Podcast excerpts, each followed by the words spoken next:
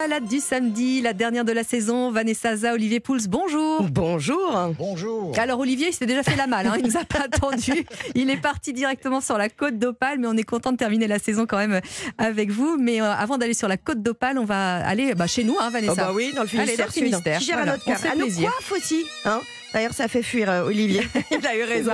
J'avais envie de vous, emmener du côté de Quimperlé. Euh, on n'en parle pas beaucoup. Non, c'est vrai. Euh, on entend juste une annonce, hein, Quimperlé, deux minutes d'arrêt entre Lorient et Quimper sur la ligne TGV. Et ça mérite vraiment plus que deux minutes d'arrêt, surtout pour Syria. Alors évidemment, les nègres, vous, vous savez ce Ouais, que c'est, mais peut-être pas à nos auditeurs.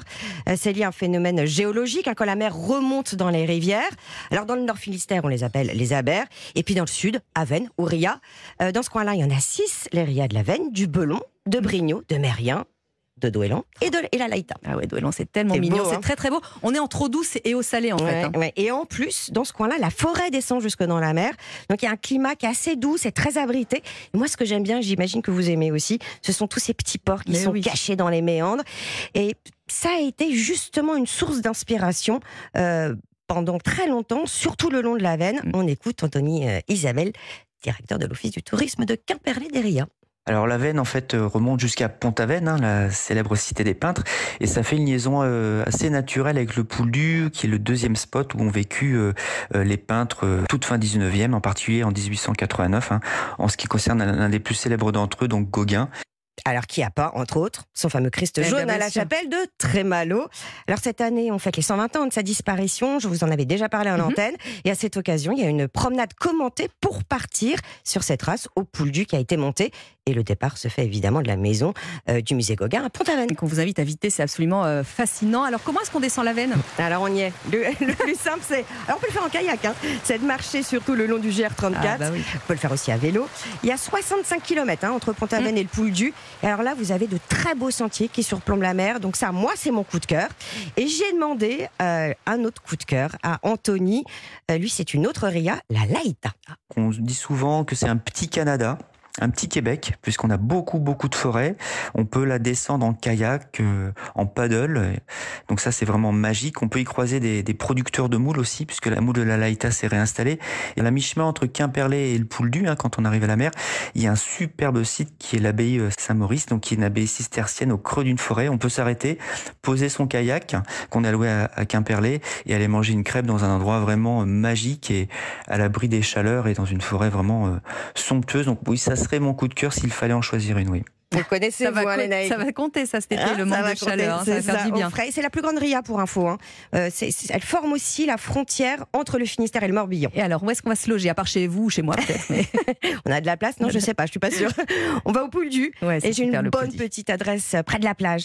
Euh, en plus, elle est éco-responsable. C'est le Naïko. Alors, on va se diriger vers euh, la côte d'Opale à présent où se trouve Olivier Pouls qui a, alors pas tout à fait un pied en vacances, hein, vous préparez la table des bons Non. vivants euh, du côté, de côté de où d'ailleurs? C'est quoi votre, euh, votre Eh patelin bien, du nous jour sommes exactement à Merlimont, c'est à mi-chemin entre Berck et le Touquet euh, Paris-Plage.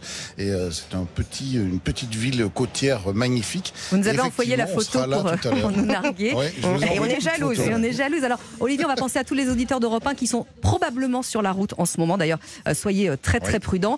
Ce soir, ils seront sur leur lieu de vacances. Et là, délivrance, c'est l'heure de l'apéro que vous nous aidez à préparer. Un petit apéro un peu original. Ben, on est du côté de la mer. J'avais évidemment, euh, pour terminer euh, cette saison, envie de vous parler d'un petit produit euh, facile à faire et qui marche toujours bien euh, lorsque l'heure de l'apéro a, so- a sonné, qu'on a t- souvent tendance à acheter, mais qu'on peut faire soi-même très facilement. Oui, c'est du tarama. Et, et l'avantage, c'est que celui que vous faites, ben, vous êtes certain qu'il n'y a que des bons produits dedans, et puis vous pouvez le twister euh, comme vous le voulez. Alors, le tarama, c'est euh, c'est une émulsion. C'est le principe d'une mayonnaise. Ouais. Donc il vous faut euh, 250 grammes euh, d'œufs de cabillaud, c'est la base, ou des œufs de mulet, ça ça se trouve chez le poissonnier où ça se commande. 50 grammes de mie de pain que vous avez fait tremper dans du lait, c'est très important, Ah, il faut qu'elle soit bien humide. Il vous faut un demi jaune d'œuf, une petite cuillère à café, parce qu'en fait c'est ce jaune d'œuf qui, comme dans le cas d'une mayonnaise, va permettre l'émulsion et va permettre de faire en sorte que ce tarama soit pris et ait une très bonne consistance onctueuse. Et puis il faut de l'huile, de l'huile neutre, de l'huile de tournesol par exemple, 170 grammes. Alors c'est très simple. Vous allez mettre votre mie de pain euh, dans un dans un bol. Euh, vous allez rajouter euh, les œufs et ensuite vous allez commencer à monter comme une mayonnaise avec soit euh, beaucoup de, de, de, de- de force dans votre poignet et, et du jus de bras, soit euh, Un petit simple, fouet. un petit euh, batteur, un petit, un petit ouais. fouet électrique évidemment.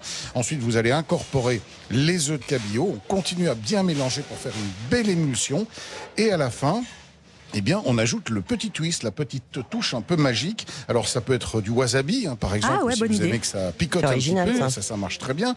Un filet de jus de citron, et vous pouvez aussi râper le zeste, citron jaune ou citron vert, ou tout simplement des herbes. Ça marche aussi très bien avec euh, une ciboulette ciselée euh, très finement. Et là aussi, ça va donner un petit côté euh, très sympa à ce tarama qui se tartine ensuite, bah, tout simplement, sur des petits blinis. Et quand on a fait la route, quand on arrive, quand on est un peu fatigué, hop, on se met face à la plage, si on a la chance d'en avoir une, on déguste ce tarama. Et je pense que les vacances peuvent plutôt bien commencer. On mettra, la, on mettra photo Ouais. sur la page Elles Facebook ont 1 déjà matin. commencé pour Matin Olivier. week-end. Merci beaucoup en tout cas à tous les deux. Olivier, on a compris à tout à l'heure donc euh, chez Laurent Bah Mariotte oui, à- à 11h à dans, les, 11h. dans les Hauts-de-France. Vanessa à Depuis, demain. depuis, voilà, depuis Merlimont. Et